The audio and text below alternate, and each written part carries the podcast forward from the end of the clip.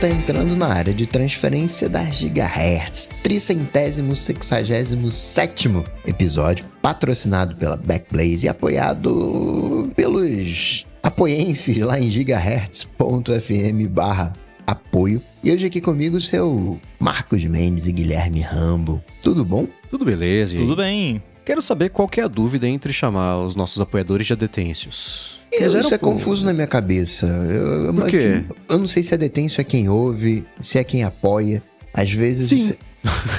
Sim, ambos, né? Ou não. Ambos. São os adetêncios mais. mais adetêncios. São os adetêncios plus. Pronto. Os mais detêncios. Isso! Chegamos no resultado ideal. Perfeito. E vou falar uma coisa para vocês. Eu ando né, pesquisando né, um pouquinho sobre carro elétrico. E eu achei que eu sabia qual carro elétrico que eu ia comprar. Agora eu não sei mais. o bom é que o quê? Se você tivesse começado a guardar dinheiro lá em 2014, quando foi anunciado o projeto do carro da Apple, independente de quando fosse o lançamento, você teria grana para comprar. Pelo menos lá fora, né? Mas, como eu disse ano passado na coluna do Mac Magazine, Project Titan e a década perdida. Que coisa, não? É. E o cancelamento foi anunciado na véspera da reunião anual com acionistas. Então pode ser que eles soubessem que ia ter algum tipo de pressão aí pra cima disso. Falaram, tá, então tá bom, vai. É o que é. E desistiram, né? Assumindo que tudo seja verdade, embora eu acho que um dia a gente ainda vai ver esse carro. Tem uh. gente que não faz, que não vê sentido. Eu já vejo sentido. Eu. Porque é uma geladeirinha, né?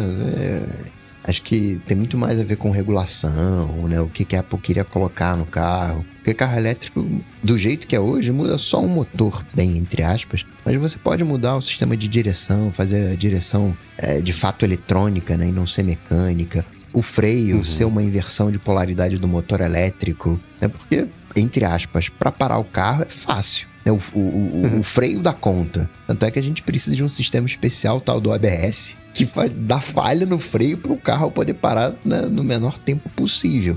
Então, né, é fazer um, o motor elétrico segurar a roda é, é fácil, né? O, o, freio em si é fácil, o difícil é a frenagem. Mas né, tem um, um, umas coisinhas ali que poderiam mudar, enfim, mas não sei, espero que um dia a gente, a gente ainda veja, ainda veja isso. Eu não sei, é, eu continuo com aquela minha visão de toda empresa tem que fazer tudo, isso é muito chato. E aí eu fico pensando sempre, quando a gente fala de Apple, essas coisas me preocupam, porque rolou, né, quando a Apple fez o iPhone, aí o Mac ficou abandonado por uns anos ali praticamente. Aí, beleza, aí lançou o iPad, aí o Mac ficou abandonado de novo. Aí já tinha até rumor que o Mac ia acabar, que não ia mais ter Mac. Aí o Mac, né, já sabemos o que aconteceu, voltou, ficou maravilhoso e tal. Aí agora o iPad tá abandonado porque tá todo mundo trabalhando no Vision OS lá, no Vision Pro e não deu tempo de mexer em iPad. Aí parece que agora daqui a pouco vai sair iPad. E aí, sei lá, pô, bota a empresa inteira para focar num carro, aí ferrou, não vai mais ter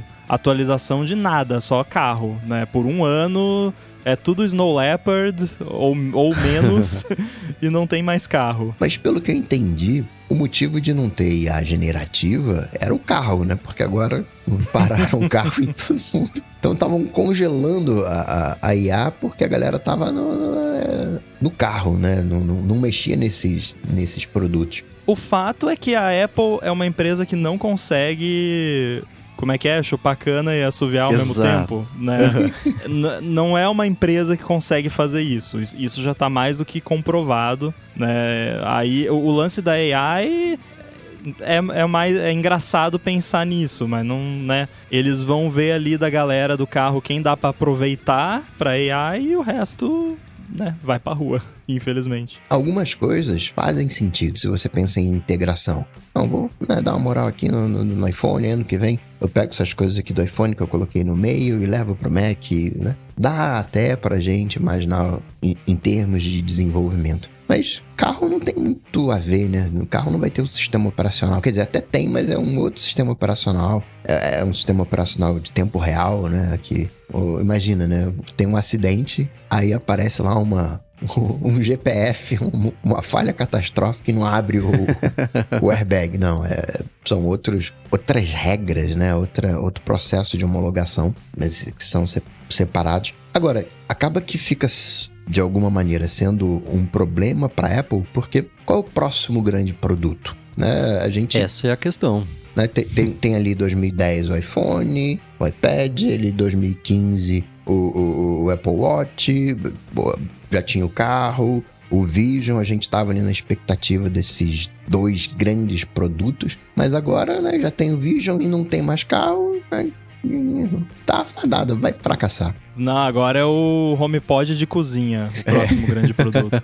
não tem mais carro, não tem mais pessoas de criatividade. Acabou de sair um último bastião lá da época do, do Ive, que se aposentou, etc. Esse lance do carro já. Você, quem acompanhava, ah, Fulano saiu, foi pra, pra, pra, pra Ford. Fulano saiu, foi pra não sei onde. Fulano que veio aqui da Tesla agora tá numa outra. Nem é montadora. Foi dando mais vaziada mesmo aí, bom, nos últimos anos, né? Essa troca de liderança toda. O que eu. A impressão que eu tenho, e tirando isso assim, né? A gente sabia do rumor do carro, sabia do rumor do Vision Pro, e agora limpou essa fila, né? Lançou o Vision Pro, acabou o lance do carro. Então, o rumor da próxima grande coisa, eu acho que não vai ser um produto, vai ser IA, que vai ajudar a fortalecer os produtos que já existem. E aí tem aquele lance, e aí é, fica entre, ah, poxa, que chato, não tem mais nada empolgante para lá na frente, versus a impressão que eu também tenho, que é do Rambo, que é assim, mas tem que ficar inventando coisas só para ter coisa para inventar, para lançar, para ter coisa para inventar, para lançar, e o propósito disso se perde no meio do caminho. Tudo bem que parte do propósito você pode encontrar depois. Foi o que aconteceu com o Apple Watch, né? É para um monte de coisa. As pessoas falaram, não é pra nada disso. Falo, tá bom, então é pra isso, isso, isso e beleza. Mas eu vendo esses rumores que tem, a gente tá. Na a falta de rumores, na verdade, que a gente vê sobre próximos produtos e lançamentos, eu até gosto dessa ideia, porque as pessoas vão ter que passar tempo fortalecendo as coisas que já existem, que são as que a gente já tem, tirando ah, o headset, vai virar um óculos, que a lente que vai ser a tela transparente, que só vê de dentro para fora, não de fora.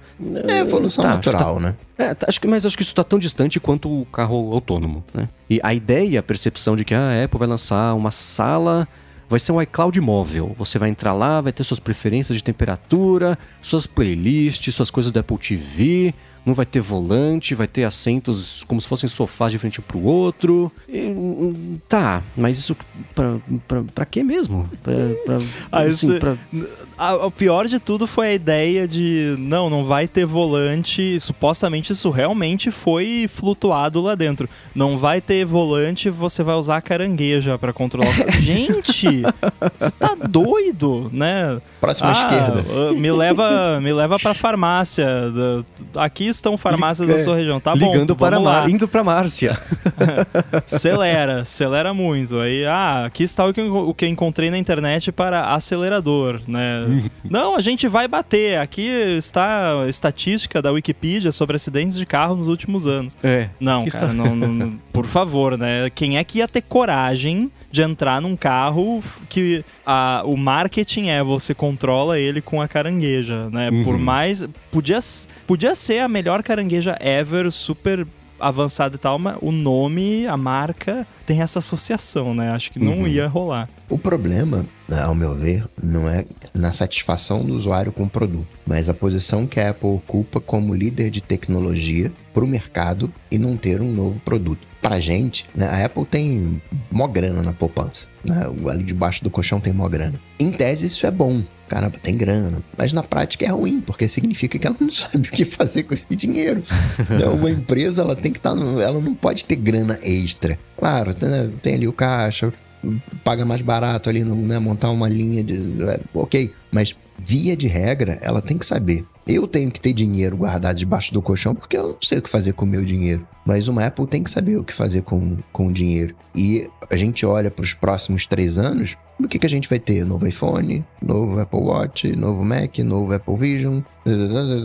Tem um, um, um, um marasmo, existe uma pressão né, para que surjam novas coisas, senão acaba perdendo a liderança né, de, de alguma maneira. Porque fica naquele mais do mesmo, repetitivo, repetitivo e. Né? Persistência e consistência. eu acho que fica no mais do mesmo até não tá mais, né? Porque tem você precisa ter um tempo de mais do mesmo para dar tempo de você criar coisas novas e tal. E só o, fa o fato da gente não saber, porque não tem rumor, só quer dizer que não tem rumor, não quer dizer que não tem nada, né? Porque o lance do carro foi uma parada muito fora do, do comum, né? Não é o. É, tanto é que a gente falou que é meio era meio absurdo, né? A Apple tá trabalhando nisso. Então virou essa coisa, né? Que todo mundo sabe, mas ninguém deveria saber, mas todo mundo sabe, porque, né? Uhum. É, vaza, mas tem N coisas lá dentro que estão sendo desenvolvidas que a gente não sabe porque não vazou, e, e, só que não é tão grande quanto um carro, e aí não é também tão chamativo porque a Apple não precisa criar um time separado só para aquilo, né? Só tem a galera que já tá lá dentro, vai lá, coloca mais um clearance lá no badge da pessoa, e aí ela tá dentro do projeto super secreto lá e, e não vaza. Hum. É um ponto. Mas não é assim que o mercado funciona. Né? O mercado. Tá, peraí, qual é a nova coisa? Né? A gente não pode ser ingênuo e acreditar que né, o, não foi de propósito que essas coisas vazaram, se é que foram verdade, né? Fazendo sempre a ressalva, né? Que foi um vazamento né, é, apropriado. Né? Tem ali interesse, o mercado quer saber. Hum, eu nesse acho que caso. Eu acho hum, que o hum, mercado quer não. saber o quanto vai ter de retorno e crescimento sobre os planos que você tem. Não interessa se você vai lançar um carro, uma floricultura. O quanto que vai me dar de retorno com esse plano que você tem. É o crescimento de faturamento, não necessariamente da próxima grande coisa. Eu acho que o, o, os investidores preferem que você fale assim: a gente vai fazer sempre as mesmas coisas, mas a projeção de crescimento é essa aqui. Versus vamos investir bilhões de dólares num projeto furado que vai levar 10 anos para cancelar. E assim que ele foi cancelado, a Apple valorizou 67 bilhões de dólares, depois caiu de novo. Mas ainda é, assim valorizou. Pois é, esse, esse, esse é, um outro, é um outro ponto. Vi muita gente falando isso também. Caramba, olha lá, é, foi certo porque aumentou. Teve sim um volume né, em termos de, de, movimentação de preço, então foi alguma coisa importante. Mas, cara, no dia seguinte já voltou. Se você olha a linha de tendência, foi um spike, aquilo foi movimentação de preço né, que você olha e, e não fez diferença. Não mudou o patamar de, de, de, de negociação. Não sei se é, dá para dizer. Entre o minuto anterior ao anúncio e agora, ela tá com 0,64% de valorização. O que em dinheiro da Apple é dinheiro pra caramba, né? São pelo menos aí sim, uns 30 sim. bilhões. Mas ainda assim, é, eu concordo. E foi curioso acompanhar as ações da Tesla também, que elas também sofreram uma alta. Sofreram, né? Passaram por uma alta rápida, depois caíram, e hoje o Elon Musk inventou: ah, o Tesla próximo vai dizer assim um segundo, aí deu lá a inflada na, nas ações, né? Mas é, o que vai de 0 a 100 a um segundo é a, a capacidade dele de inventar história, né? o Full Self-Driving também já, já lançou, né? É, ano que vem, há 10 anos, né? Então, Full Self-Driving amanhã. É. então, no, nesse lance da Apple, eu tô, o que eu fico mais curioso para saber, e é uma coisa que ela nunca disse nos relatórios dela, e eu espero que alguém vaze isso entre hoje e daqui a uns 40, 50 anos, né, sendo otimista, que é quanto ela gastou nesse projeto versus o, ela gastou 170 bilhões de dólares de 2014 até hoje em research and development, é pesquisa e desenvolvimento. Mas o quanto disso foi para fazer o carro, quanto disso foi todo o resto, incluindo Vision Pro, etc, etc. Né? E o outro jeito de falar é assim: o quanto isso vai liberar de orçamento de pesquisa e desenvolvimento para que ela faça o melhor as coisas que existem hoje, as próximas grandes coisas. O Matt acompanhou ao vivo, tava ao vivo aqui acompanhando, falou assim: e o tal do Apple Ring? Essa é uma das próximas grandes coisas que apareceram de novo aí nas notícias na mesma semana que o carro foi cancelado. Veja só, né, como as coisas são. Então, eu não sei, acho que foi até o, o Felipe fez uma matéria no Native Mac falando sobre. Ah, tem espaço para o anel agora que saiu o carro. Eu pensei, bom, quantos anéis cabem num carro, né? a gente consegue fazer essa conta. Mas tá, talvez tenha, né? A Samsung deu os detalhes do anel dela, de que vai ser pra, a parte mais voltada para saúde. Foi o que a gente especulou aqui, na verdade. É, e em alguns outros podcasts também. Então, não era exatamente um grande mistério do que, que ele ia ser. Agora tem um pouquinho mais de direcionamento. E, no caso, o anel não deve ser a próxima grande coisa. Ainda acho que é a próxima grande coisa. E além do que é assim, né? E a você não tem que investir horrores em né? Fazer, contratar um maluco especialista em frenar engrenagem do não sei o que lá. Eu tenho uma ideia de como você pode gastar com AI e era, eu, eu, eu ia justamente trazer esse ponto da AI, que o Coca falou da também. Que o Coca falou da Apple é, não gastar o dinheiro, né, e tal, que realmente é o, o Tim Cook parece os meus avós, né, que aquele povo de antigamente que cresceu sem grana, aí né, tem aquela mentalidade de, putz, não posso gastar, não posso gastar, daí a pessoa morre, você vai lá na casa da pessoa e você acha 50 milhões de reais escondido em bolso de casaco no armário, né, enfim, é, histórias. Aí a, a, Apple se comporta dessa forma, né, tipo, não gasta, tem que ser tudo o mais caro possível para eles lucrarem o máximo, e mas esse dinheiro fica lá, né, não, não é feito nada, tô fazendo aspas aqui, né, não quer dizer que não é feito, mas aí eu fiquei fiquei pensando, qual é um dos maiores problemas de AI generativa que impede algumas pessoas de usarem por convicção moral pessoal da pessoa que, que não quer usar por quê? Porque o conteúdo que foi usado para treinar não teve a, as devidas licenças, é um conteúdo entre aspas roubado e às vezes até não entre aspas. Agora, talvez o diferencial da Apple nesse mercado, pelo menos um deles, pode ser isso, eles poder chegar lá e falar, ó, oh, as nossas, nossas fontes de dados são essa, essa, essa, essa, essa, nós temos licença para usar essas fontes de dados, todos os artistas ou o que quer que seja que a gente usou para treinar esse modelo foi recompensado ou vai receber uma migalha de centavo para cada uso que usar o conteúdo. Então, isso é um lugar onde a Apple pode aplicar essa grana que ela tem para ter aquela coisa do de você se sentir melhor de usar uhum. o negócio dela do que os outros. Então, é aí que eu fiquei pensando.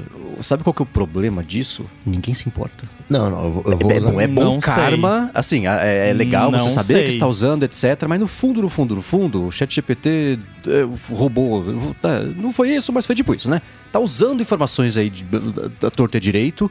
Eu acho que a não ser que existam então, leis que até proíbam. Até pouco tempo voltar, atrás, ninguém hum. se importava com privacidade. Até pouco tempo atrás. É, essa preocupação com privacidade é coisa de dois anos pra cá. É, mas privacidade e afeta a, Apple... a, própria pessoa, né? Usar artigo do Times pra treinar é... LLM... É, mas tem muita gente que, que, que nunca foi afetada diretamente por alguma questão de privacidade, mas se importa com isso mesmo assim. É, assim como vai ter. Eu não tô falando que isso vai ser o que vai fazer a Apple ser a maior uhum. empresa de AI do mundo. Mas é um fator, porque quando eu usava a privacidade como argumento para preferir as coisas da Apple há 4, 5 anos atrás, o pessoal ria na minha cara. Uhum. E hoje em dia já não é mais assim. Então, okay. vai saber, né, daqui 5 anos qual vai ser o sentimento. É. E ela começou a licenciar, né? Fez no ano passado 50 milhões de dólares para alguns. O Times que deu a notícia, porque ele não tava no Bololô, ficou bravo e vazou, né? Que a Apple tá licenciando lá conteúdos, mas 50 milhões. 50 milhões ela faturou trocentas vezes isso desde que começou a deter hoje, né? Então, uhum. é troco de pão. Mas Acho que não é nenhuma questão de se importa. É isso não dá grana. Isso, isso vai fazer o quê? Vai fazer parte do iCloud Plus e mais gente vai assinar. É, o, o, quando eu falo assim, uma nova. É... Privacidade também não dá grana. Pois é. Cuidado. Ah, carbon neutral, me desculpe, mas não dá grana também. Não. É só marketing. Assim, aí, de, pelo amor de Deus, eu não tô falando que a Apple só fala sobre isso por causa de marketing ou que as coisas que ela fala são mentira. Assim como o lance da privacidade, né? Mas assim, no andar da carruagem, no fim das contas ali, não dá grana, né? Mas é um fator positivo do que a empresa está fazendo. E a Apple tem esse lance que aí é muito marketing, de, ah, queremos deixar o mundo melhor do que a gente encontrou, aquela coisa toda. Uhum. Passa por isso também, né? E a Apple já tomou decisões no passado, não tão distante, que do ponto de vista do investidor tradicional não foram bem vistas, porque, pô, você tá gastando dinheiro com isso aí, eu não tô nem aí, cadê o meu uhum. lucro, né? É, e aí vai assim, não é que ela queremos deixar, a gente pode, a gente consegue deixar o mundo melhor do que Sim. a gente achou, que as empresas de cooperação menor não conseguem fazer isso. Esse é o nosso diferencial, né? É um flex que ela tá fazendo aí mais do que tudo. E você vê, por exemplo, ela anunciou lá o 2030, não sei o que lá, né? Alguém anunciou esses dias, tá aqui a nossa iniciativa. A gente vai foi assim, vamos reciclar um pouquinho a mais até 2050. As pessoas falam, quê? Cara, isso é o mínimo do mínimo da sua obrigação. Você não tá anunciando nada novo. É pior do que se tivesse falado nada você anunciar esse plano para 2050 que, pelo amor de Deus. Então. E o que o pessoal sempre critica disso é que o CEO vai lá e anuncia isso, e anuncia lá pra frente num ano que com certeza aquela pessoa não vai ah, mais puxa, ser não CEO vai ser mais dele. é. Então tá chutando o- a bola pro próximo, pro depois, né? O Tim Cook tem chance de ainda ser, né? Embora Uhum. eu acho que não vai, mas talvez, né? Então. Agora, eu não sei se vocês pensaram nisso já, eu tô pensando como é que fica o CarPlay nessa história. Porque era outro projeto automotivo que já foi, entre aspas, lançado, a segunda versão, etc. Depende de parcerias. É uma das montadoras que eu nunca sei se é a GM ou se é a outra que eu confundo. Falou que não vai ter mais, que vai ser o CarPlay dela, GM. e aí ninguém tá gostando. E influencia alguma coisa essa história? Fica mais fácil da Apple fazer parcerias, porque agora não vai concorrer com as montadoras, a montadora fica mais tranquila que pode botar o produto dela, da Apple, dentro do carro dela, ou nada a ver? Eu acho que sim, porque se você for pensar do ponto de vista de uma montadora qualquer que tenha parceria com a Apple, eu pelo menos teria a visão mais cínica de ah, a Apple tá colocando esse monte de coisa no meu carro aqui para poder coletar um monte de informação de como as pessoas usam, problemas de usabilidade, detalhes de funcionamento do carro e tal, para depois ir lá e integrar no carro dela e, e daí eu fico sem. Né? Tchau pra você, agora CarPlay é exclusivo do Apple Car. Que vamos combinar que é algo que a Apple faria, né? Porque eles são É. bem sacanas ne- nesse ponto, né? A demora da adoção do Apple Pay foi pelo mesmo problema. Apple Card. Exatamente. Pois é. Então, eu acho que sim. Agora, sobre esse lance do, do, do CarPlay e dessas brigas e tal, não que a Apple vá ganhar, assim, porque no fim, pra Apple, eu acho que isso não faz tanta diferença. Agora, vendo a reação da, da galera da gringa, principalmente, que gosta de carro, né? Tipo o pessoal do ATP lá, até no Upgrade também eles comentaram sobre isso, deu pra ver que, a- no geral, a reação foi bem negativa. do- foi, foi a GM que, que falou que não, não vai mais ter, porque a gente vai ter o nosso aqui, que vai ser muito melhor e tal. E é basicamente o, o lance assim: a, a empresa do, do carro querendo que o carro seja mais importante na vida do consumidor do que o smartphone. E não tem como isso dar certo. Tipo, Uhum. Tá tudo no seu smartphone, a sua vida tá toda ali, a sua biblioteca de música, de podcast, contatos, tá tudo no smartphone. Aí vem a empresa do carro lá e fala: "Não, que smartphone que nada. O negócio é o carro. Você vai ter a nossa plataforma aqui, vai pagar uma assinatura pela nossa plataforma porque é o nosso carro e o carro é muito melhor que o smartphone". Hum, não sei, né? o carro não dá pra botar no bolso. Até onde eu acompanhei essa história da, da GM, eu nunca usei o Android Auto, né? Eu não sei quão confiável é ele, é.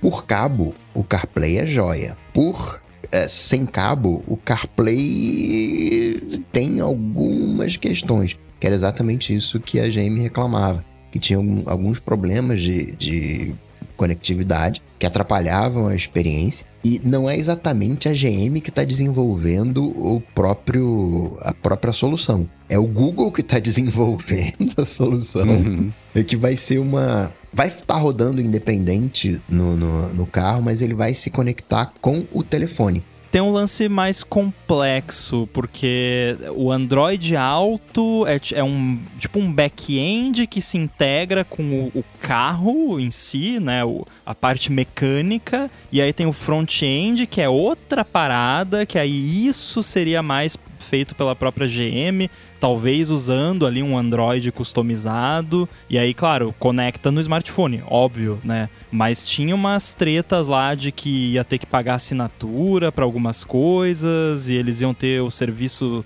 próprio deles para algumas coisas que hoje em dia você usa o do smartphone. Mas o sim, o Android Auto seria a base ali por trás desse sistema deles, até porque você fazer do zero tudo para uma empresa de carro, né? É, é que tudo bem, correndo o risco aqui de ser que nem a galera que falou na época da Apple, do iPhone, né? Pô, essa empresa de computador aí vai fazer telefone, nada a ver, né? Mas a empresa do carro fazer ali todo o sistema embarcado do zero, é, hoje em dia acho que é bem complicado, com as expectativas, né? Que a galera tem. É, tem, tem esse lance aqui. Tem o Google Auto Services, que é diferente, tipo, do Google Auto, que é diferente do Android Auto. Cada um tá numa Pra variar. categoria de hierarquia do sistema, do controle do carro, do controle da mídia embarcada. É uma zona. O Google, pra variar, nem eles sabem explicar pra que serve cada coisa, mas tem todas elas. E cada uma faz uma coisa diferente e as montadoras podem combinar. Ela pode usar o Android Auto, mas não o Google Auto Services. Pode usar o Google Auto Services construir um negócio dela em cima. É uma confusão que não tem tamanho. É porque nessa história, né? Você acaba usando a parte de música do teu telefone. né? Uhum. Eu sei lá quando foi a última vez, por motivos óbvios, né? Que ninguém hoje mais tem CD. Mas eu não lembro quando eu vi mais um carro que tinha CD, né? Antigamente você tinha um carro que tinha aqueles, aquelas disqueteiras que você colocava cinco CDs na mala Aham. e ficava trocando, né? Olha, eu sou da época que tinha uma caixinha de fita embaixo do banco do carona. Caixinha de fita. Inclusive, meu pai fazia as capinhas da- das fitas lá, Ó. com, com- desenhava com giz em cima, fazia umas, umas artes lá. Que legal. E quando saía do carro, destacava a frente e levava junto. Nem, nem destacava a frente, era o Uhum. próprio rádio ainda, talvez. Né? Tirava, ejetava, saía o rádio todo ali. Eu, É. eu, quando eu comecei a dirigir com os meus 18 anos, eu, ain- eu ainda usava aquele transmissorzinho FM no iPhone, conectava, né, um transmissorzinho FM no, no buraco de fone de ouvido do iPhone pra ouvir música e podcast do iPhone no rádio FM do carro. Deve ter muito ouvinte que já fez isso. É, né? Escutando Eu- aí, conta pra gente. Eu tinha uma coleção gigante de CDs e ia com CD mesmo pra cima e pra baixo. Até o dia que roubaram o som. Falei, quer saber? Dane-se. Cara, essas adaptações eu acho fantásticas. Eu, eu vi uma que era uma fita Bluetooth. Você enfiava a fita no toca-fita do carro e conectava o celular na fita, porque aí ela tinha lá o imãzinho lá que emitia a frequência e o cabeçote lá lia como se fosse uma fita. Que e gambiarra sensacional. Cara. Quero comprar um carro só pra ter um desse agora. É, fantástico. Sensacional. Excelente. Eu quero saber só se Pra você usar pneus de outro fabricante no carro da Apple, teria que fazer jailbreak no carro? Eu vi alguém comentar no Threads, cara, já pensou um carro com fine woven por dentro? Que inferno que ia ser? Nossa! Nos livramos de um pesadelo. Não, mas certamente. Eu não sei se seria exatamente um carro de luxo ah, o termo, mas certamente né, seria um carro, né, uma pulseira de Apple Seria. Watch. É. Seriam dois caminhos pra esse carro. Ou ele ia ser pra ninguém, e é assim, né? O Ed Q e o Schiller e o Johnny Ive, em 2014, ele tava lá ainda, né? Gostamos muito de carros, vamos fazer um carro. É que nem gostar muito de podcast, é que fazer uma rede de podcast, veja só, né? Então gosta muito de bar, vamos abrir um bar, né? Então é a mesma coisa, né? Ia ser ou isso, um carro muito caro pra robista, e é mais um trabalho de marca do que qualquer outra coisa. Que caro O que seria, é ponto. Seria muito, muito, muito caro, fora de qualquer tipo de proporção. Ou então, uma coisa mais barata, aspirando a high-end, que não é o lance que a Apple faz, né? Porque para isso a Tesla, ela tá exatamente nesse espaço, né? Com os, os lances dela, mas ela ocupa isso aí, né? Aí na parte mais barata ainda no mercado, tem essas BYD da vida, que tá lotado aqui em São José, pelo menos. Não passa um dia sem ver uns três ou quatro, assim. E... Ou fazer o que muita gente propôs, que propôs, né? Hipotizou que ia ser assim, não vai dar pra comprar, vai ser um serviço. Mas, cara, que trabalho botar carro no mundo inteiro pra chamar no telefone e usar essa sala virtual e eu não ia querer usar não, um carro não supervisionado, ocupado por humanos, usando à noite vai saber pra quê. Eu não ia querer entrar, se eu, se eu entrasse eu ia ficar de pé ali, como se fosse no, no- no- numa, é, na masmorra ali da, da, da, da- prisão pra não, não encostar em nada, porque não, né? Então, de um jeito ou de outro, era um projeto limitado, meio, meio, meio cretino. Então, não sei. Fico curioso pra saber o que que era, mas só pela curiosidade, né? Porque todo o resto, como eu disse algumas vezes, nunca fez sentido. Mas aí tá passar 10 anos com isso, gastar sei lá quanto de grana, também não faz sentido, né? Tem que ter É, algo ali mas que a é- gente não tá vendo. Sei lá, foi bem enquanto durou. Tem casamento que dura mais, tem casamento que dura menos, dá meio na mesma.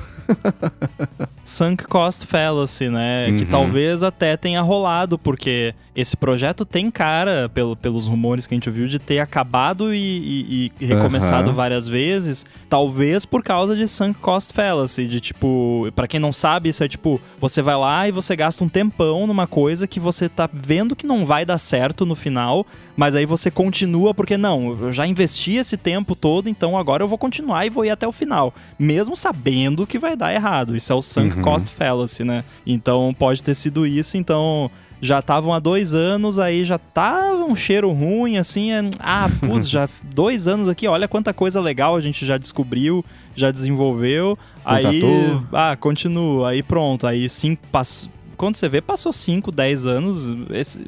5, 10 anos passa rápido. Quando você for Uhum. ver, já passou. Então, eu consigo entender como que algo pode chegar nesse ponto. Agora, diz talvez sobre eh,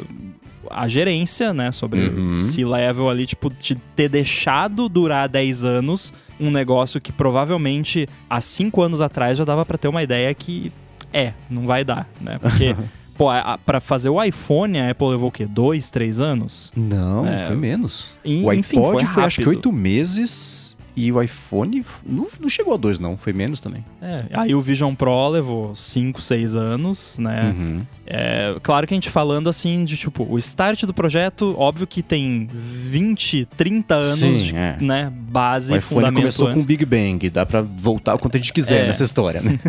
Exatamente, mas aí você vê um negócio ali que, pô, quando chegou nos 5 anos e não tinha nenhum protótipo funcional andando na rua, era de olhar e falar: é, galera, valeu, falou, Uhum. bora, bora pra próxima, né? Vamos fazer iPhone dobrável, sei lá.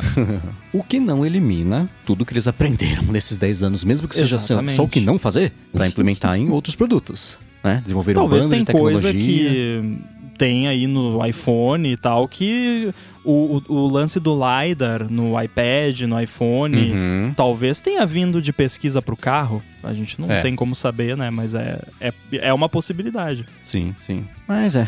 é o- a conclusão que a Apple chegou 10 anos depois foi a mesma que eu- tipo, todo mundo chegou repetidas vezes aí ao longo dos anos, mas.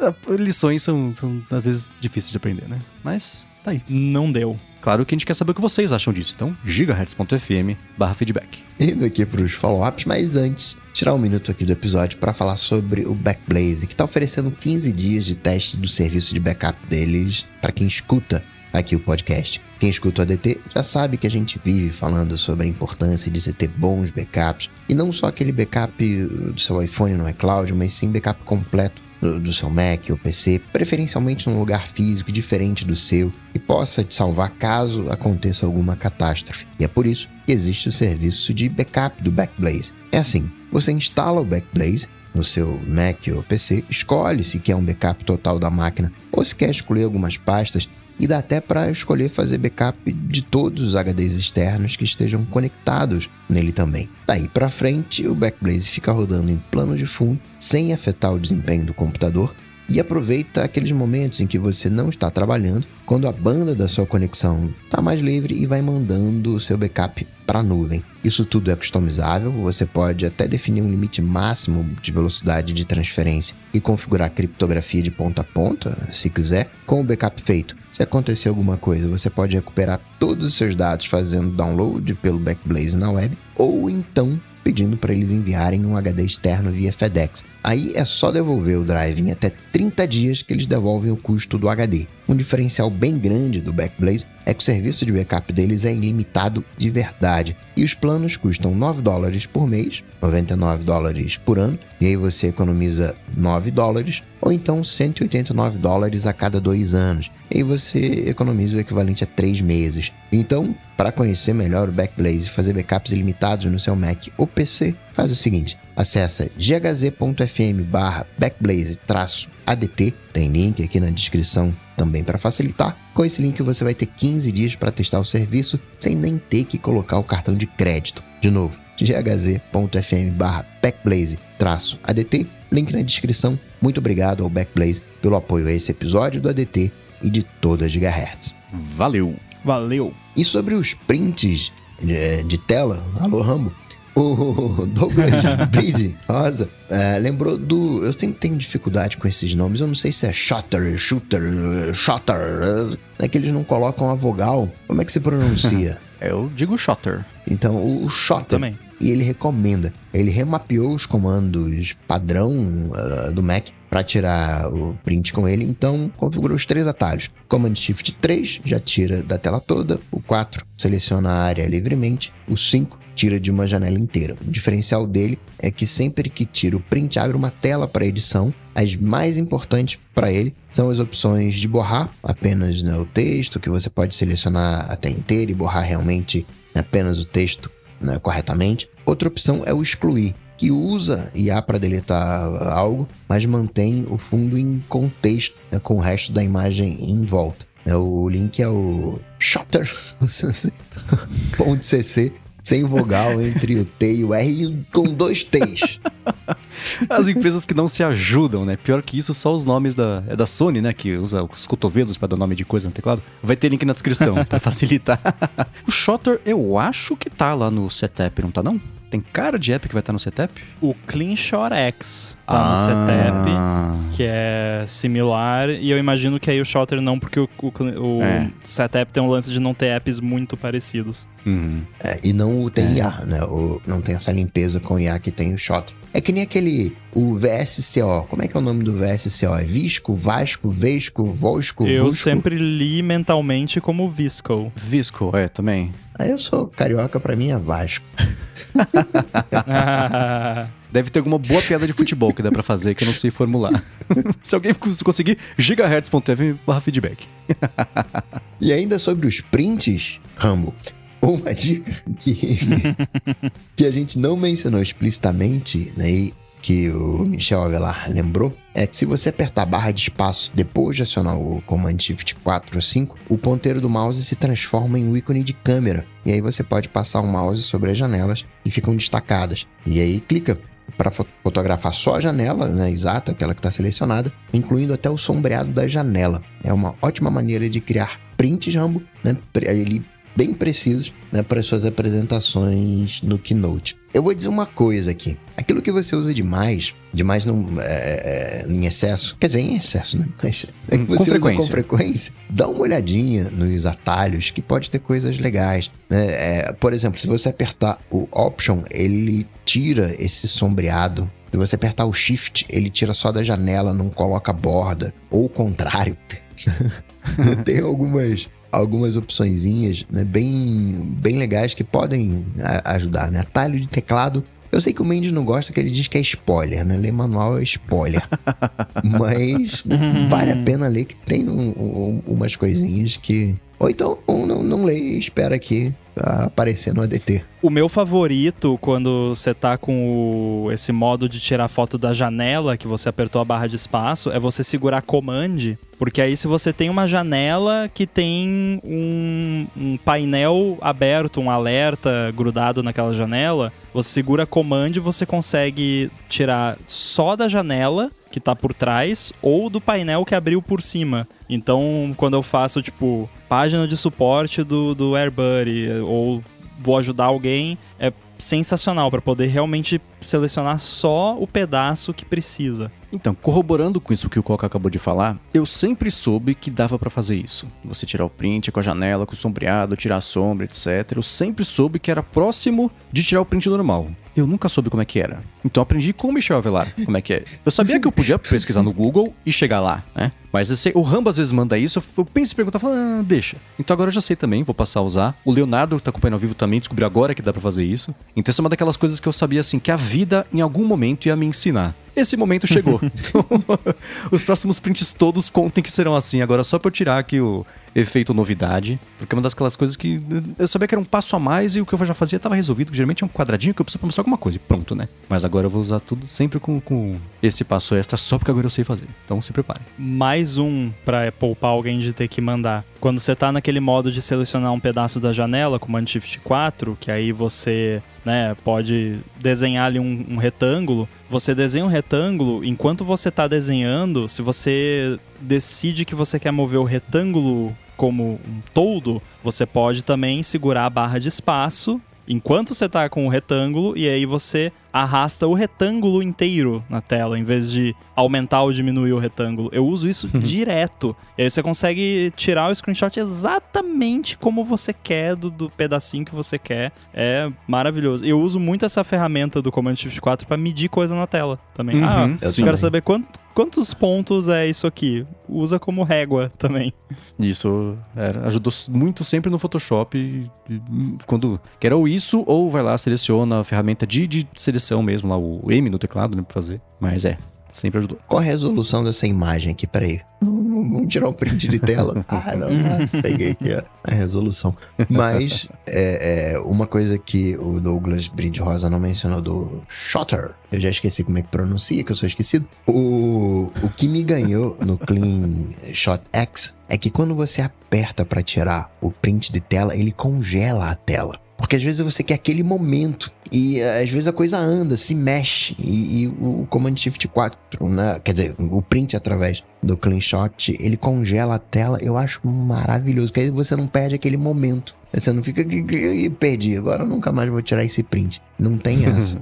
É bom pra vídeo. Leonardo comentou aqui: é tão fácil para Apple criar um onboarding indicando essas especificidades que mudam a vida. Então, Leonardo, aí se a Apple bota onboarding, o pessoal reclama que tem onboarding. Então, no, to- reclamavam da Apple, ah.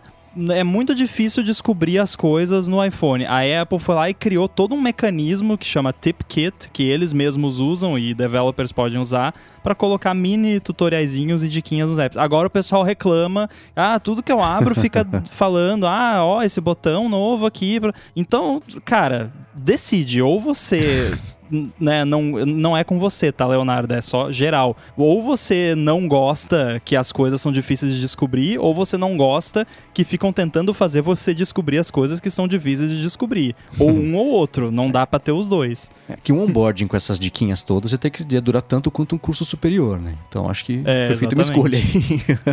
Eu prefiro que esse tipo de coisa, quem se importa, vai atrás. Tipo, Sim, e acaba cinco descobrindo, que leve segundos 20 de, anos. né? de Google e DuckDuckGo você descobre. Se duvidar, É. até se perguntar pra carangueja, ela consegue te ajudar. No iPhone tem aquele aplicativo Chips, dicas, eu acho. No Mac Sim. tem, né? Tips, Tem. O, o- embora eu te lembro que eu acho que eu já vi Tem. alguma coisa de dicas no. Tem no Mac.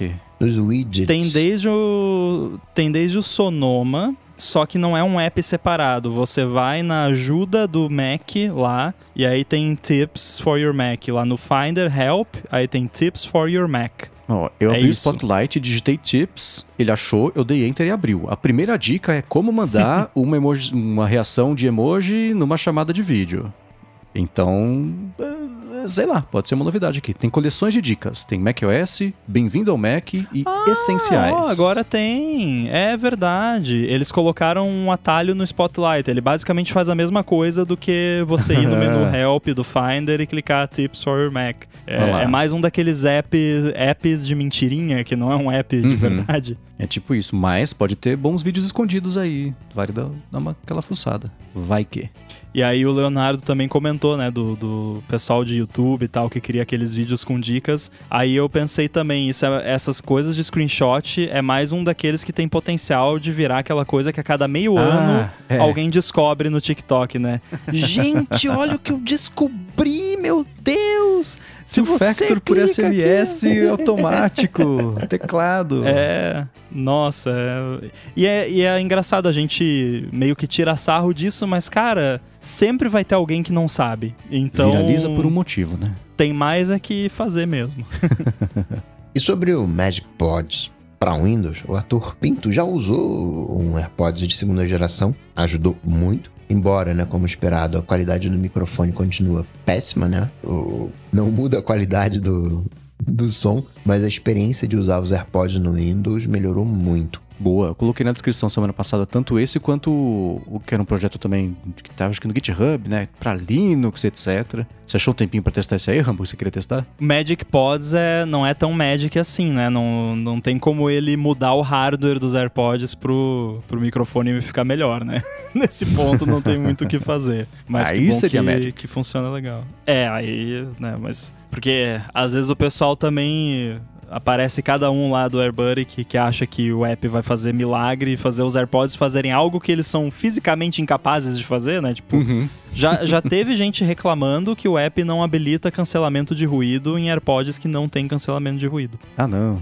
Aconteceu, por incrível que pareça. Ganhou um reembolso. Eu lembro na época quando saiu o iPhone 5. Eu tinha o iPhone 4S, e aí saiu o iPhone 5 e saiu junto a atualização do iOS, né? Aí eu tuitei brincando lá pra conta do blog do iPhone. Ué, atualizei meu iOS aqui, mas o iPhone não aumentou de tamanho. O que que eu fiz de errado? Obviamente, uma brincadeira, né? Ele retweetou isso aí, cara, o que choveu. Você é burro, cara. O telefone é novo. Você não vai crescer. Você acha que vai crescer seu telefone? Eu falei, cara, a internet não, não tem senso de humor mesmo, né? Meu Deus do céu. E até hoje eu vejo isso, cara, direto, assim. Você vê um negócio que, cara, tá na cara que isso aqui é. Às vezes não é tão óbvio, às vezes até nem é tão óbvio quanto esse seu caso, mas mesmo quando é óbvio assim, ainda tem gente que acha que, É. né, tem uma pessoa errada na internet. Exato, nunca subestime a vontade de entender errado pra dar um chute por aí. Mas, enfim, vamos falar de coisa boa, como diria a TV aberta. TechPix. É. E Rambo, sobre a sua caixa segura, né, Pra carregar o seu cachorro sem raça definida, não seu dispositivo.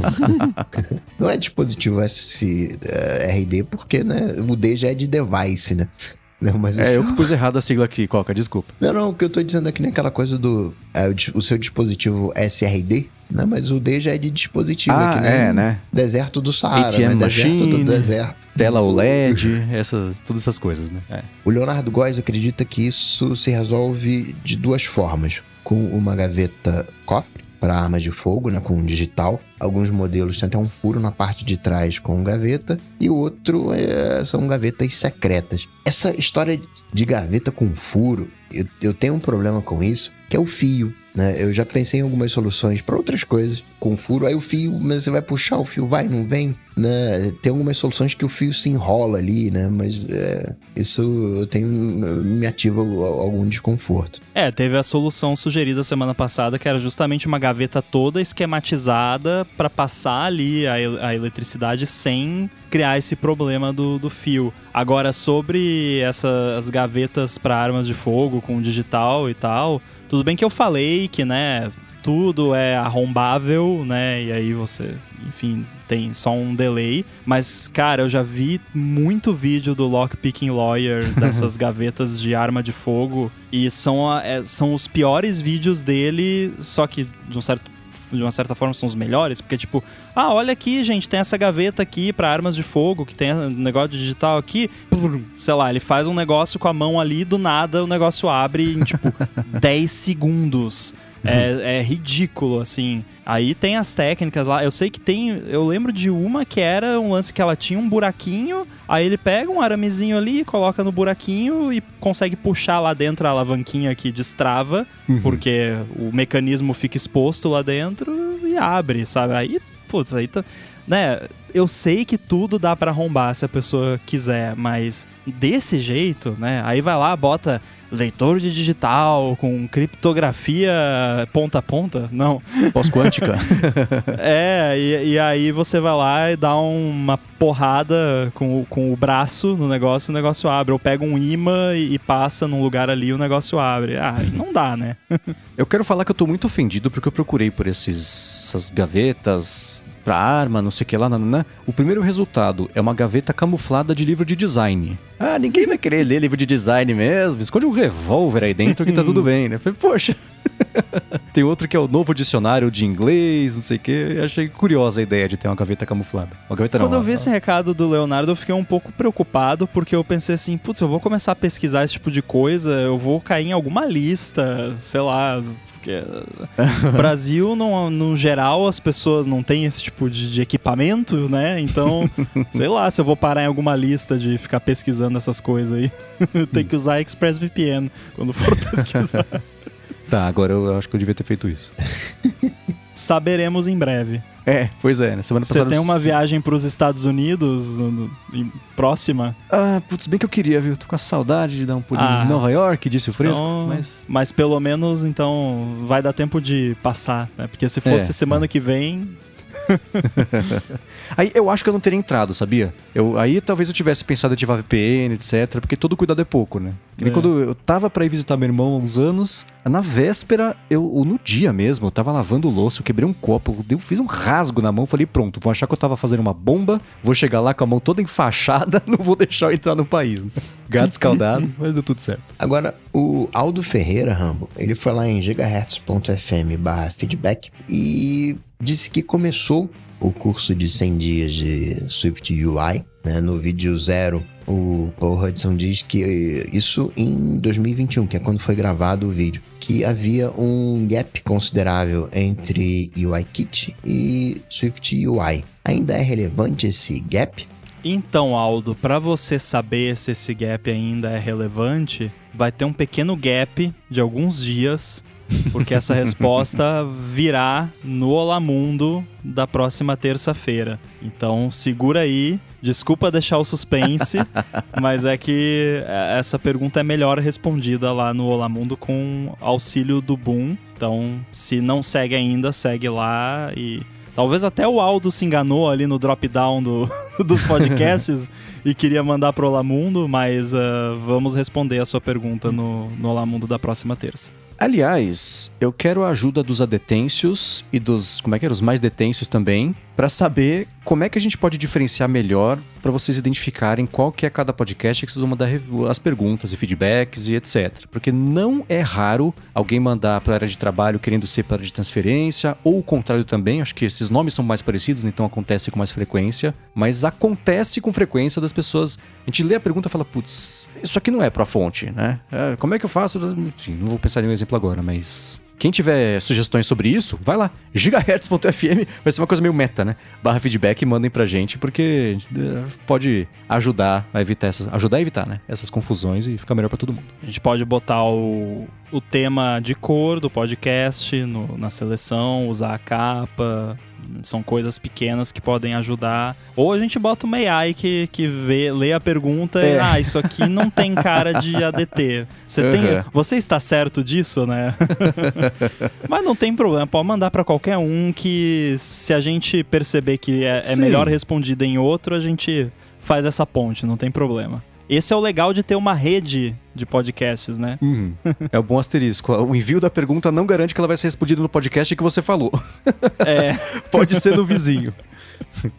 Pois é, mas a gente avisa. E o Marcelo Lopes, por questão de sabedoria e segurança, desativou o uso da Siri no momento que o iPhone está bloqueado. Mas quando ele está usando os AirPods Pro, ele gostaria que a Siri fosse habilitada para dar play nos podcasts ou música, já que o iPhone está no bolso bloqueado. Tem como? Então, Marcelo, bem-vindo ao mundo da segurança versus conveniência você desativar a Siri na tela bloqueada, você desativou a carangueja na tela bloqueada. Então, você desativou. Então não tem o que fazer. É, tipo, eu entendo essa frustração porque eu tenho a mesma frustração, porque eu desativo na tela bloqueada e aí você vê ali, ah, desativar na tela bloqueada, mas se o iPhone tiver no meu bolso eu tiver de AirPods, vai dar, né? Não, não vai dar, porque não tem autenticação nos AirPods. A Apple não sabe que eles estão nas suas orelhas, né? E, e do ponto de vista do, do device ali, você chamar a carangueja pelos AirPods ou segurando o botão lateral do iPhone, não interessa, o iPhone está bloqueado, você desligou a carangueja na, com o iPhone bloqueado. É que ele fala, tipo, na tela bloqueada. Mas é, é, com o iPhone bloqueado. É você não poder usar a carangueja com o iPhone bloqueado. E aí, se ele tá bloqueado, não interessa se tá no bolso, se é com AirPod, se não é, não vai funcionar. É, infelizmente, eu acho que isso só vai ter alguma solução quando tiver, sei lá, biometria, Ear ID lá dos AirPods, que ele consegue identificar que ele tá na sua orelha. E aí, né? De repente, será que não daria para fazer um esquema lá que os AirPods emitem uma frequência lá e aí com o reflexo acústico da sua orelha, ele faz uma assinatura e porque ele já faz, né, aquela adaptação do áudio para sua orelha e tal. Uhum. Talvez, né? Acoustic ID. É, Olha canal ID. Nossa. trompa de Eustáquio ID. Ah, né? não.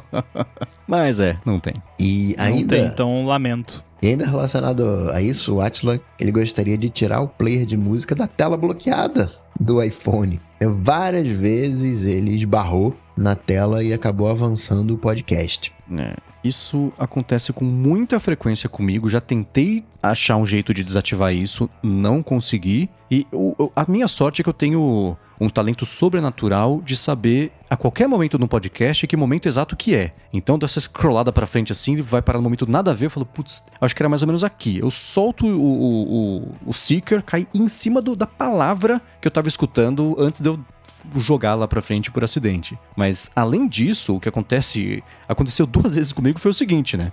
Eu uso o iPhone, mesmo o dispositivo, com sem volume nenhum. Então, mesmo que ele vá fazer barulho, ele não faz. É uma maravilha. Exceto quando eu dei play sem perceber no podcast e botei o iPhone no bolso, botei, fui dormir, né? Eu acordo no dia seguinte pra escutar minha lista de podcasts está vazia. Porque o que acontece? Eu deixo o overcast pra ir tocando, né? acabou um podcast, emenda no seguinte, emenda no seguinte, emenda no seguinte, ele achou que eu tava ouvindo, não tava. Ele escutou todos os podcasts, tava na minha lista pra você baixar tudo de novo e ir atrás de cada um que tinha lançado, não tinha dado trabalho. Aí que eu falei, não, chega, eu vou desligar esse negócio. E até onde eu percebi, não dá, é isso? Pois é, não dá. E realmente eu, eu tentei encontrar alguma opção que desse pra fazer isso. Não tem como. E sabe o que, que é mais chato? É que não era assim. Não, não, não que dava pra desligar antes. É que por muito tempo já existe esse widget de Now Playing ali na tela bloqueada, mas não acontecia esse monte de toque acidental. Isso começou com o iOS 16. A Apple Bom mudou ponto. alguma coisa nos algoritmos ali de detecção de toque acidental na tela bloqueada, talvez em parte por conta da tela Always On. Foi bem claro assim. Veio o iOS 16, eu comecei a ter problema com isso. Eu lembro que na época eu conversei até com o Marco Arment, lá que faz o, o Overcast, e ele comentou que estava tendo bastante bug report pra ele que ele ia investigar e descobria que na verdade, tipo, a pessoa achava que o Overcast tinha passado sozinho um trecho do podcast e na real é porque a pessoa foi tirar o iPhone do bolso e avançou sem querer porque tocou no widget de Now Playing e ou então de pausar sozinho e era a pessoa também tirando o iPhone do bolso ou tocando dentro da, do, do bolso na coxa e ativando e não acontecia. Foi alguma coisa que a Apple mudou no iOS 16 que causou um aumento de toques acidentais no widget de Now Playing. Eu tenho a impressão que no iOS 17 melhorou um pouquinho, não, não é mais tão frequente, pelo menos comigo, mas ainda assim não tá tão bom como era antigamente, porque já tinha o widget de Now Playing desde, sei lá, iOS 10, acho que já existe isso, mas foi no iOS 16 que começou a dar esse problema de toque acidental. Não sei o que, que eles fizeram, mas claramente alguma coisa não tá bem certa ali. Eu acho que vale mandar feedback pra Apple lá, reclamar que não tá funcionando direito, porque não tá, né? E, e foi algo que tava bom e piorou, né? Não, não ficou melhor, não-. Piorou, só piorou mesmo e, e é isso. E tá assim desde o iOS 16. E aí vamos ter que esperar eles resolverem. Mas sim, ter a opção de simplesmente tira esse negócio daqui, né? Seria uma, uma alternativa também pra quem não quer usar. Eu raramente interajo com o Now Playing na tela bloqueada. Eu uso mais como informativo. Se tivesse como mostrar na tela bloqueada ali o tempo de reprodução, a, a capinha e tal, mas sem controle de play, pause, etc., pra mim tava bom, porque se eu quero dar play pause, eu faço no controle dos AirPods ou no próprio Overcast, que é o que eu normalmente estou usando. Uhum. Pois é. Mas então, só, né, pro Atila ficar mais tranquilo, não, não é só você. Bastante gente tem esse problema. Já o Henrique Orsatti, ele tá curioso. Ele quer saber por que o nome Gigahertz faz lembrar 20,000 Hertz. E teve alguma influência, Mendes? E eu vou confessar que Gigahertz, eu fico sempre pensando assim, vai ter uma hora que vai virar terahertz, não? vai virar petahertz. Mas e aí? Cara, o nome gigahertz não tem a ver com o 20,000 Hz. Era uma ideia que eu tinha antes até da existência desse. Quem não conhece o 20,000 Hz, conheça o 20,000 Hz. Eu vou deixar na descrição aqui a lição de casa obrigatória pra todo mundo que é muito bom esse podcast. O anterior, eu não escutei o que saiu hoje ou ontem, mas o, o anterior a esse, que saiu hoje é muito bom. putz, eu tô, tô curioso. O que era anterior a esse era sobre musicais de corporativos. Nossa, de isso foi empresas, muito assim. divertido, Que cara. sensacional. Eu ri demais. Eu fiquei pensando, América, né? tipo, capitalismo, que loucura. E é engraçado porque tem aquela série que eu falei que eu tava vendo, o Marvelous Mrs. Maisel, e tem um episódio que tem isso. Eu falei, que ideia maluca. Não é uma ideia maluca, é realidade. Então, muito doido. Mas enfim, tudo isso pra dizer o quê? Não, não tem nada a ver com o 20,000 Hertz, nem a capa, porque a capa, o esquema de cores da capa deles eu acho que veio depois da- do esquema de cores da capa de Her- da Gigahertz, mas são bem parecidos. Eu cacei aqui as referências que eu passei pro Ricardo Ventura, que foi ilustrador talentosíssimo que fez as capas. O 20,000 Hertz nem tá ali entre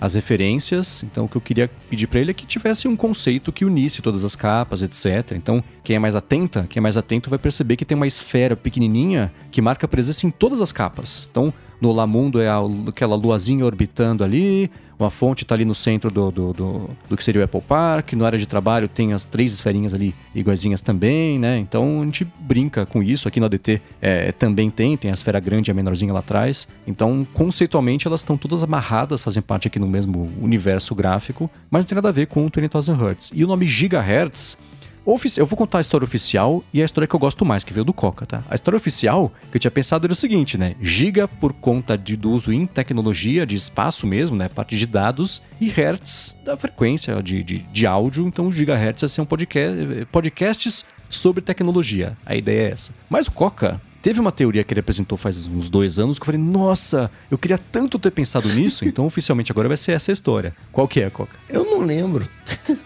Ah, então vou roubar pra mim aqui o crédito. Pode, pode Porque o Coca levar. falou assim, né? Você tinha os kilohertz, aí você teve os megahertz, aí você passou pros gigahertz, né? Então você tinha rádio AM, rádio FM, e evolução disso tudo culminou no podcast. Eu falei, cara, isso é muito genial. Caraca, que bom isso. Então sempre que vocês escutarem a gente contando essa história, vocês saibam que foi o Coca que... que não foi que inventou, sei lá, que ele interpretou dessa forma e ele é muito melhor do que a origem de verdade aqui do nome. Mas não, não tem a ver com 30,000 Hz. Isso é tipo aquele. Quando a Apple faz redesign de alguma coisa, que aí ela pega e bota aquele grid em cima dos ícones e tal. Porque Aham. nós pensamos neste conceito, desse grid, da proporção áurea, não sei o quê. E aí. Não, eles pegaram os ícones e fizeram um grid que encaixava em cima deles depois.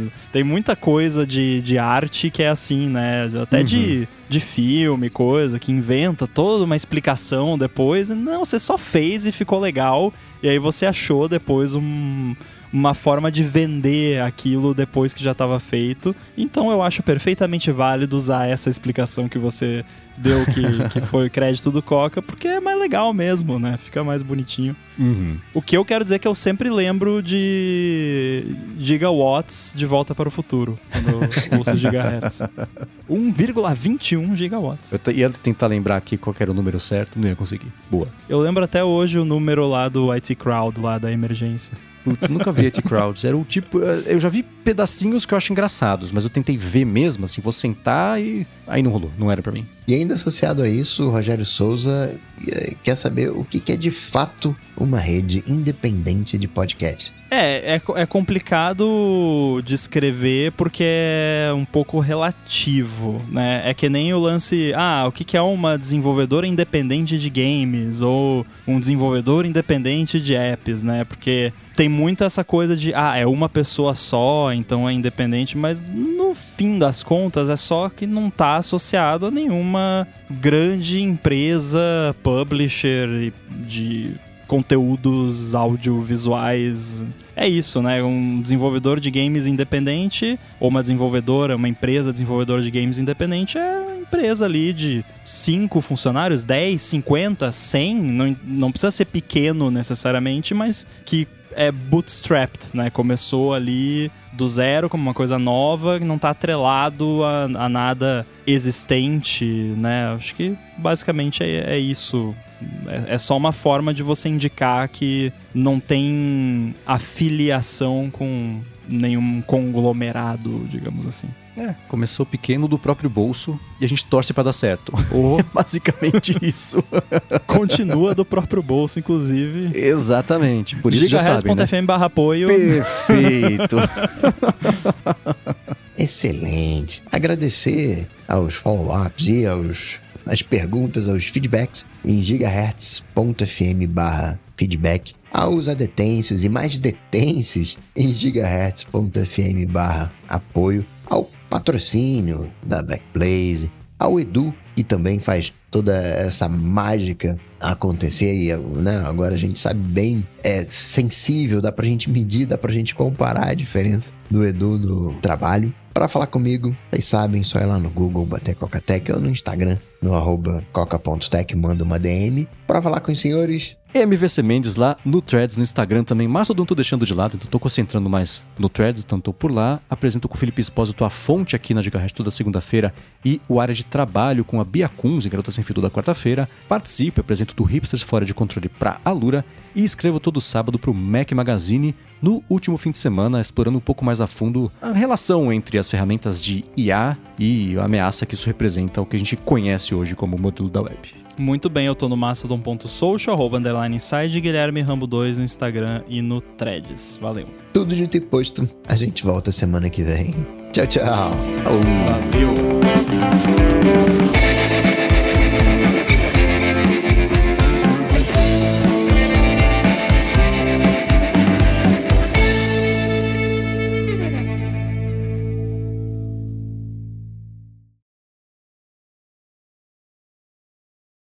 Muito bem. Agora vamos ver se o, que o e-mail chegou no meu iPhone, mas não no Mac. Agora chegou no Mac. Progresso. Eu clico no botão, funcionou. Nada faz sentido.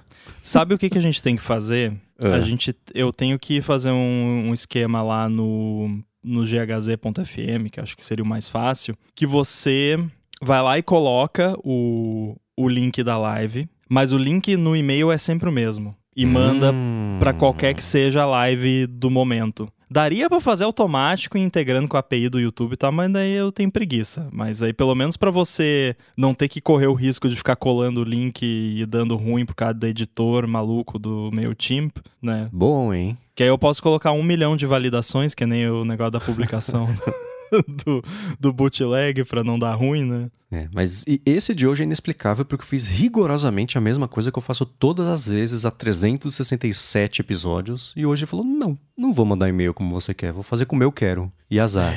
Obrigado ao Leonardo que deu aviso, porque senão ia ser tarde demais.